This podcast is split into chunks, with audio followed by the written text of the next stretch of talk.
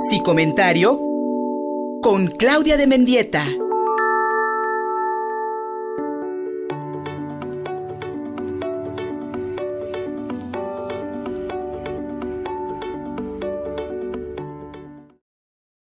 Incesto emocional, emocional, incesto emocional, un, un, término que tal vez para la gran mayoría de nosotras y nosotros eh, pueda resultar extraño, pero se refiere a aquellas ocasiones en que padres de familia, papás o mamás, priorizan sus propias necesidades, sus necesidades personales por encima de las de sus hijos y sus hijas. Mi querida Claudia de Mendieta, como cada semana, tu comentario aquí en, en Contigo Puebla, para que hablemos del incesto emocional. Amiga, bienvenida. Hola Luis, buenas tardes, un gusto saludarlos a ti y al auditorio como cada martes. Fíjate que este es un, concepto interesante, ¿no? Eh, obviamente se ha conocido para la psicología estos mecanismos eh, psicológicos desde antaño, ¿no? Estamos hablando de relaciones codependientes entre padres e hijos y a veces edípicas no resueltas también, ¿no? Pero bueno, hablemos de este, esta conceptualización del incesto emocional que, se ha acuñado recientemente. ¿no? También se le conoce como incesto encubierto, ¿no? Y, es un término que describe un tipo de dinámica familiar disfuncional, ¿no? Que aunque no tiene ningún componente sexual, ¿no? la, la, connotación de incesto, no, en este caso, al ser emocional, no hace alusión a lo sexual, pero ocasiona efectos parecidos, digamos, al incesto físico. Eh, se trata de una forma de maltrato psicológico, ¿no? Que sucede dentro de una familia, como decía, disfuncional, en la que uno de los padres va a buscar el apoyo emocional en sus hijos como si estos fueran adultos, ¿no? Invirtiendo de alguna manera los roles familiares, ¿no? Este incesto emocional, pues evidentemente genera una relación desadaptativa entre los padres, eh, madres e hijos. ¿Por qué? Al que, en, el hecho de que un adulto requiera eh, o recurra más bien a un menor para satisfacer sus necesidades emocionales y relacionales, está dejando de lado sus funciones de crianza de manera adecuada, ¿no? Entonces los hijos de esta manera pues se convierten en confidentes obligados de sus cuidadores cuando el padre o la madre busca el apoyo o el sostén emocional de sus hijos eh, y de alguna manera le está atribuyendo esta forma de responsabilidades que pues no le pertenecen, no le tocan, ¿no? Y así produce pues una dinámica que lastima a ese niño, ¿no? que produce un intercambio de roles no sano, que va a afectar, por supuesto, al desarrollo cognitivo, ¿no? Los pensamientos, las creencias, la manera de interpretar la realidad, obviamente afectivo, y, bueno, el resultado final a la salud emocional y psicológica de estos niños o adolescentes. Y estos efectos pueden perdurar toda la, la vida, ¿no? Hasta la edad adulta. Em, entonces, bueno, es una, una dinámica que es importante observarse, ¿no? este incesto emocional, para, entrar como un poquito más en, detalles, em, que implican esta búsqueda de cubrir necesidades a través del, niño, eh, en la mayoría de los casos no son conscientes, ¿no? El padre no es consciente del daño que esta dinámica disfuncional le causa a sus hijos, ¿no? No lo hace con dolo, sino por una serie de necesidades no resueltas y una inmadurez emocional importante, ¿no? Eh, eh, por eso es importante hablar del tema, ¿no? Reflexionar, a ver cómo me estoy relacionando con mis hijos, estoy haciendo el trabajo que me toca hacer o no lo estoy haciendo, lo estoy haciendo parcialmente o en algún punto me estoy equivocando, ¿no? Este mm, concepto del, síndrome del incesto emocional viene hablándose desde los noventas, ¿no? Una, Patricia, una doctora que se llama Patricia Love eh, publicó por primera vez un libro que se llama el eh, Emotional Incest Syndrome, eh, y que justo em, empezó a, describir este tipo de comportamientos donde los papás se alían con los hijos, donde eh, recurren a los niños para satisfacer miedos, necesidades, confidencialidades, conversaciones, ¿no? De alguna manera, sin querer, obligan a ese menor a asumir el papel de confidente, y a veces esas confidencias pues son fuertes, ¿no? Y entonces es una función que pues no le corresponde al niño, pero sobre todo y lo más importante, además de que no le corresponda, que no es capaz de asimilar debido obviamente a la falta de madurez psicoevolutiva, ¿no? Entonces, eso va a tener un impacto. Imagínate que le cuento a mi hijo que su papá me pegaba mm, o me, o me abusó sexualmente, o me lastimó emocionalmente, o me engañó, lo que sea, ¿no? Cualquier historia terrible, pues ese niño no va a saber no lo va a saber procesar y además está tocando fibras muy importantes porque le estás hablando de su otro progenitor, por ejemplo, aunque no, tu intención no sea alienarlo o ponerlo en contra.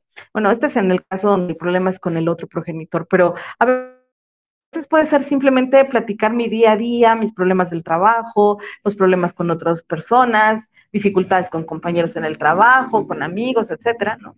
De alguna manera estos niños o niñas se ven obligados a hacer el apoyo sentimental de sus padres.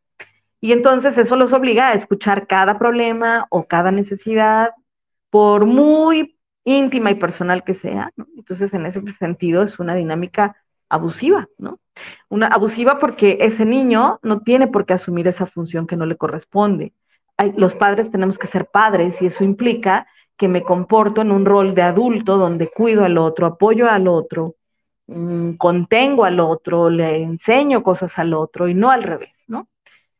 Eh, muchos padres que llevan a cabo estas dinámicas, pues mm, decía yo, no se dan cuenta del impacto negativo, creen que está bien, que para eso somos familia, nos tenemos mucha confianza, mi hijo me entiende, ¿no? Un gran mito es que es que mi hijo o mi hija es muy maduro para su edad, ¿no?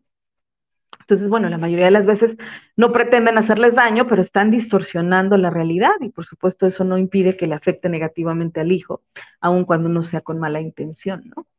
Em, por en ese sentido es un maltrato psicológico infantil porque estás asignándole a ese niño un rol que no le corresponde a una edad muy temprana, eh, es un rol que debería de cumplir un adulto, el niño es el que tiene que venir a platicar sus necesidades y nosotros como adultos buscar la manera de cubrir sus necesidades de manera razonable. Eh, un adulto se ve obligado a actuar de una forma madura, ¿no? En cambio, si se le pide esto al niño, le estamos forzando para que su desarrollo, su discernimiento, su capacidad natural se vea mm, como presionada a crecer, arrebatándole de alguna manera pues su infancia, ¿no? Em, algo importante es que el, incesto emocional se produce cuando este papá deja de ejercer su rol de cuidador y prioriza sus propias necesidades por encima de las de sus hijos, ¿no? Eh, entonces el, el, padre o la madre que lo hace, pues concibe su relación con su hijo como simétrica, mm, ya sea consciente o no, y no es simétrica. Los, los hijos eh, están ahí para que los sostengamos. Los padres tenemos la obligación de sostenerlos emocionalmente, no solo económicamente, ¿no?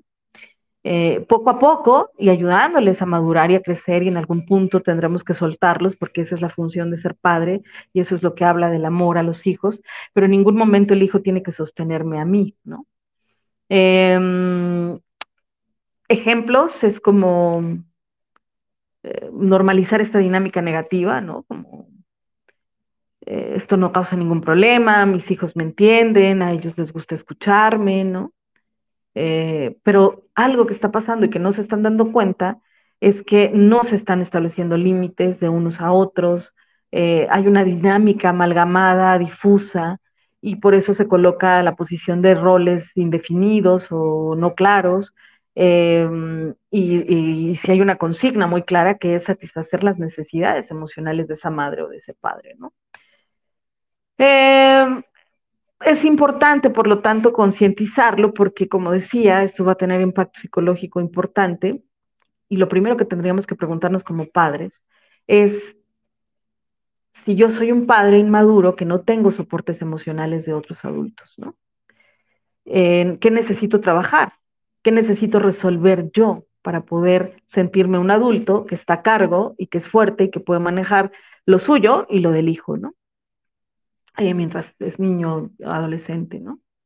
Los, hijos y las hijas necesitan que sus padres asuman su rol y que no se le transfiera a ellos, básicamente, ¿no? Y que mucho menos cuando además esto tiene que ver con una propia inmadurez emocional que, de la que no son conscientes y que no han trabajado, ¿no? Y que están tratando de proyectar en los hijos una serie de expectativas propias y de necesidades que, como ya dije varias veces, no le corresponden. ¿Cuáles son las secuelas, Luis? Eh, por eso es tan importante, ¿no? Generar una, tener esta incompetencia parental, que además de generar un vínculo no sano, descuidado, negligente, por no ejercer el papel de cuidador, va a provocar en ese niño, cuando sea un adulto, una gran dificultad para poder relacionarse en pareja, para poder confiar en otros, para sentir seguridad en sí mismo, para no tener miedo de enfrentar problemas en la vida y sentir que tiene soportes. Em, y pues eso es tan importante. Entonces, algunos, ahí les van unos como tips de si hacen, si hacen esto, revisen por qué lo están haciendo, ¿no? Por ejemplo, como que digamos que son unos indicadores de que podríamos estar haciendo esto. Buscar la compañía de nuestros hijos cuando nos sentimos tristes o solos y volcar en ese hijo ese malestar emocional, llorar con ellos, contarles todo nuestro malestar, etc. O después de una discusión de pareja, o con alguien más, recurrir al hijo para desahogarse. O compartir absolutamente todo con los niños, preocupaciones, miedos, problemas, dudas, inseguridades, deseos, necesidades, etcétera, que no tiene por qué saber y conocer a detalle de lo que me está pasando a mí emocionalmente. Eso no quiere decir que no expresemos nuestras emociones, pero no podemos ver a ese hijo como un confidente absoluto, ¿no? Como si fuera tu terapeuta. Eh, tampoco eh, hacer, hacer un relato detallado de lo que sucede en pareja, por ejemplo, solicitar consejos u opiniones, o sea, obviamente importantes, ¿no? No, no como si se me ve bien el vestido rosa o el azul, sino opiniones de me separo de tu papá o no, o le dejo de hablar a tal o no, o renunciaré al trabajo o no, ¿no? Ese tipo de cosas, pues no podemos preguntar, solicitar un consejo al menor porque le estamos dando una carga importante, ¿no? Eh, otro, otro dato importante, si suelo fomentar complicidad simétrica, eh, te, cuento estas cosas porque en ti confío, te cuento este secreto porque sé que tú lo puedes guardar y que tú me entiendes, nadie más me entiende en este mundo, etcétera, ¿no? De alguna manera exigir lealtad incondicional, como no le digas nada a tu papá o no le digas nada a tal, esto es entre tú y yo, yo confío en ti, eh, y, y hacerlo partícipe de secretos o de estas cargas emocionales. Si estoy haciendo eso, yo invitaría a la reflexión de, ¿estaré haciendo un incesto emocional? Cómo están mis emociones, cómo está mi vida resuelta, qué tan maduro me siento para poder afrontar la crianza. Es una responsabilidad. Como padres tenemos la responsabilidad y la obligación de desarrollar habilidades de crianza si no las tenemos, porque de lo contrario es negligencia y falta de amor a nuestros hijos. Mira, mi querida Claudia, sin duda alguna muy oportuno lo que nos comentas y nos explicas respecto al incesto emocional. Es muy usual lo que nos describes, es muy usual, lo conozco incluso entre personas cercanas a mí que han tenido esas relaciones con sus papás o con sus mamás y efectivamente los resultados ya en la adultez son muy catastróficos, querida amiga, porque son personas que tienen relaciones muy raras con sus padres, muy, poco, muy poco saludables, pero además una gran dificultad para poder tener relaciones estables, amorosas, cordiales y en paz con las distintas personas, no solamente de manera amorosa, sino incluso amistosa.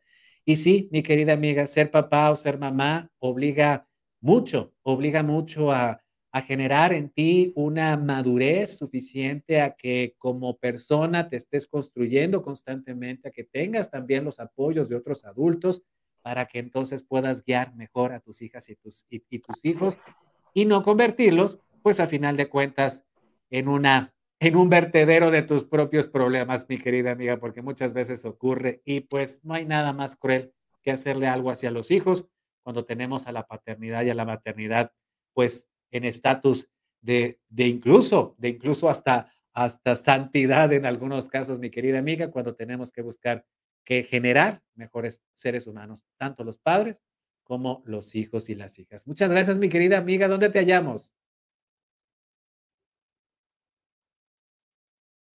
¿Claudia?